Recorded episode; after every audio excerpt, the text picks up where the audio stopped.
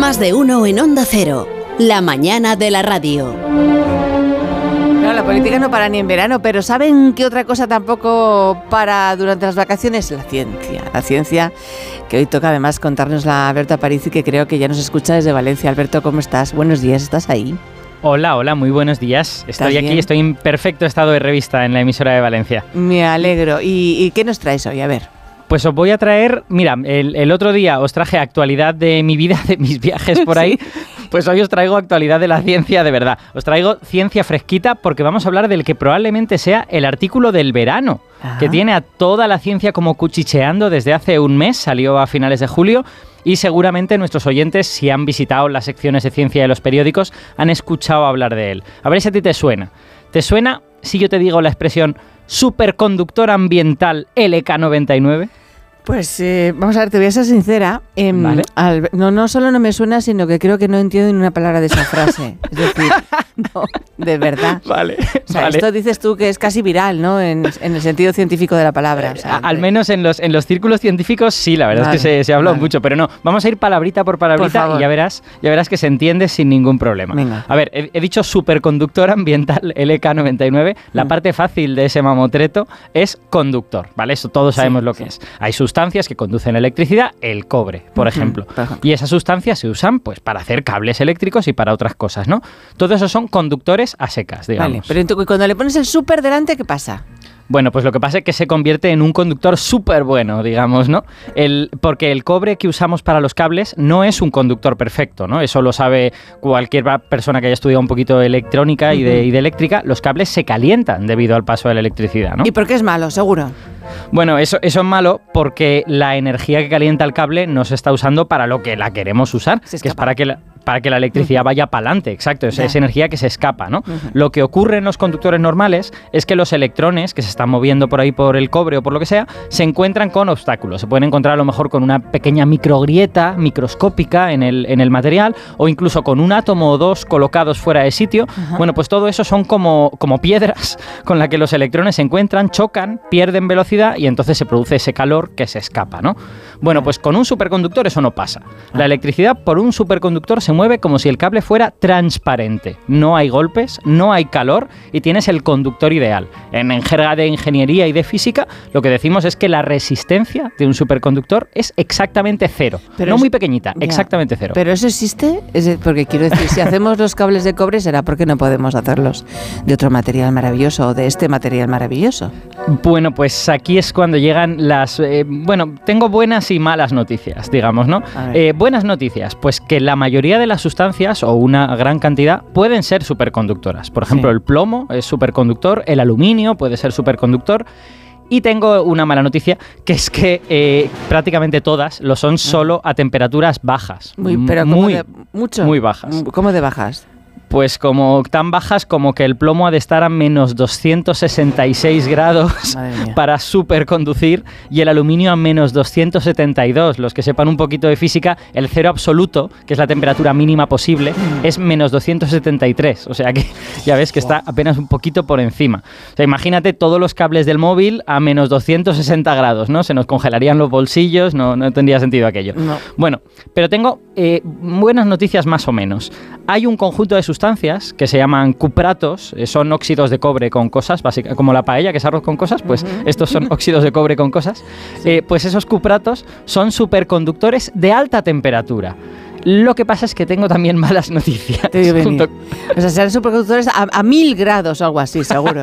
Yo qué sé. Eso, sería maravilloso, me encantaría porque es como si la naturaleza nos hiciera como si nos diera una pedorreta, en plan de muy alto, muy bajo, pero os fastidiáis. No, no, no, llega, no llega a ese grado de ironía, pero es que estas altas temperaturas de las que hablo no son tan altas en realidad. Son menos 170, son menos 135 grados, pero no más. Y siguen siendo extremadamente bajas. Por eso, y ahora ya llegamos a esta noticia, esta especie como de serpiente de verano, el santo grial de los materiales sería encontrar un superconductor que funcionara como tal a temperatura ambiente. Wow. Yo que sé, no, necesito que sea a 25 grados, me basta con que sea a cero. A cero que lo enfrías con un hielo y ya está, ¿no? Y por eso es interesante la segunda palabrita que he dicho antes. ¿Te acuerdas? Superconductor ambiental. O sea, no me digas ahora que ahora sí que se ha encontrado algún cacharro, ¿no? Que es que superconductor a 20 grados. O a 40, yo qué sé. Que es más bien la temperatura ambiente de estos días, que también podría ser. Imagínate que se nos estropea cuando tengamos una, una, una ola de calor, ¿no? ya. Bueno, pues la, la noticia noticiosa, el run run de la comunidad de físicos durante todo el verano es que un grupo de investigadores coreanos han publicado que tienen un material que le han puesto de nombre LK99, ese nombre es simplemente pues uno de estos nombres feos que los científicos ponemos, y según ellos este material es superconductor a temperatura ambiente, no hace falta bajar la temperatura, no hace falta nada. Es más, dicen que seguiría siéndolo por encima de 100 grados, o sea que un rango muy amplio de superconducción. Pero vamos a ver, cuando haciéndote, ¿esto no lo creemos o no nos lo creemos? Em, bueno, pues hace un mes que esa noticia salió. Yo voy a aconsejar a la audiencia en este punto que pongan la noticia en espera y que no se la crean mucho por ahora. Ah. Y, les voy a dar unas cuantas como señales de alarma. O sea, podríamos hablar de la física, podríamos hablar de por qué genera dudas a nivel de física, pero para el público general, que no tiene por qué estudiar física de materiales, hay unas pocas señales de alarma que yo creo que todos podemos eh, aplicar, incluso sin saber nada. Señal de alarma número uno. El artículo solo se ha publicado en una web, no se ha uh. publicado en una revista científica. O sea, es verdad que es una web que la comunidad científica usa para compartir resultados antes de publicar, pero eso quiere decir que aún no ha sido revisado, ¿no? que, podría, podría perfectamente estar todo mal. Vale. Eh, eso es primera señal. Luego, segunda señal de alarma. Esta me ha hecho mucha gracia, porque además la ves leyendo unas pocas líneas del artículo. El artículo está escrito de forma muy rara. O sea, hace, hace afirmaciones súper rimbombantes que no son propias de lo que los científicos suelen decir. Ah. Y de hecho te voy a citar la frase final del artículo que yo te reconozco que me arrancó una carcajada. Yo cuando leí el artículo y vi el final no pude evitar reírme, pero a voz en grito. La frase final es, creemos que nuestro nuevo avance será un acontecimiento histórico sin precedentes que abrirá una nueva era para la humanidad. Toma ya, toma ya. O no tienen abuela o tienen un ego que se lo pisan, claro. Exacto, yo, yo decía, los superconductores se caracterizan porque si les pones un imán muy potente, el superconductor flota por encima del imán, levita. Y yo decía, aquí en este artículo levitan más los autores que el superconductor. igual son muy buenos científicos, pero lo que está claro es que son unos flipados. recomiendas cautela. Pero entonces, eh, Alberto, eh, ¿cuándo ¿Cuándo sabremos algo más y cuáles son los próximos pasos que tiene que ser Bueno, eh, los próximos pasos están ocurriendo ahora mismo, mientras hablamos, porque lo bueno de este material LK49 es que no es un material muy complicado, son, son fosfatos de plomo con cobre añadido y no sé qué, y es un material que se puede fabricar. Entonces, hay varios grupos que lo han fabricado ya, ya ves, en unas poquitas semanas, lo tienen en sus laboratorios y están viendo si es superconductor o no. Y bueno, solo han pasado 30 días, pero en esos 30 días hemos presenciado un aluvión de ciencia en tiempo real que yo no veía desde la época del COVID prácticamente. Así que ya tenemos en Internet los primeros análisis independientes de este material presuntamente superconductor. ¿Y qué dicen los análisis? ¿Superconductor sí o superconductor no? ¿Qué es lo que dicen? Pues todo indica que es superconductor no. No, qué lástima. Es que encuentran cosas, que el material es verdad que levita sobre, sobre un imán, pero no hace falta ser superconductor para levitar. Hay otros materiales que levitan sobre imanes y tal. Entonces, bueno, ojo, cuidado, porque estos estudios independientes tampoco han sido revisados. si, si, ponemos cautela sobre el original, también sobre estos, ¿no? No han sido publicados aún, así que tengamos calma. Vamos a ver si los coreanos logran publicar, porque un artículo como este debería haber ido a Nature o a Science, y normalmente esos artículos no se ponen por anticipado en Internet, sino que aparecen directamente allí. Bueno, vamos a ver si logran publicar Lee y Kim, que son los autores principales, y si los competidores logran publicar también. Y en estos próximos meses, yo creo que en dos o tres meses va a quedar todo mucho más claro. Qué chula.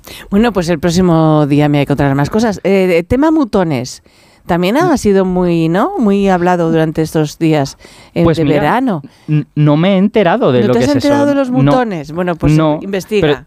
Entiendo que tiene que ver con mutaciones o algo así. No, no lo sé, mutones. Tú acuerdas, a lo mejor te estoy diciendo mala palabra ahora que lo pienso. Bueno, ya te lo contaré, luego te mando un WhatsApp a ver si es cierto o no. Pero bueno, apúntate mutones. Vale, lo busco, lo busco en internet y el próximo programa mitones, Yo no sé si me estaré confundiendo, pero bueno, apúntate. Venga. Alberto, feliz día. Un Feliz día para ti también, que vaya bien la mañana. Tenemos a Granulla que aquí está ya llamando a la puerta. Hasta luego, Alberto. Chao. En Onda Cero, más de uno. Onda Cero.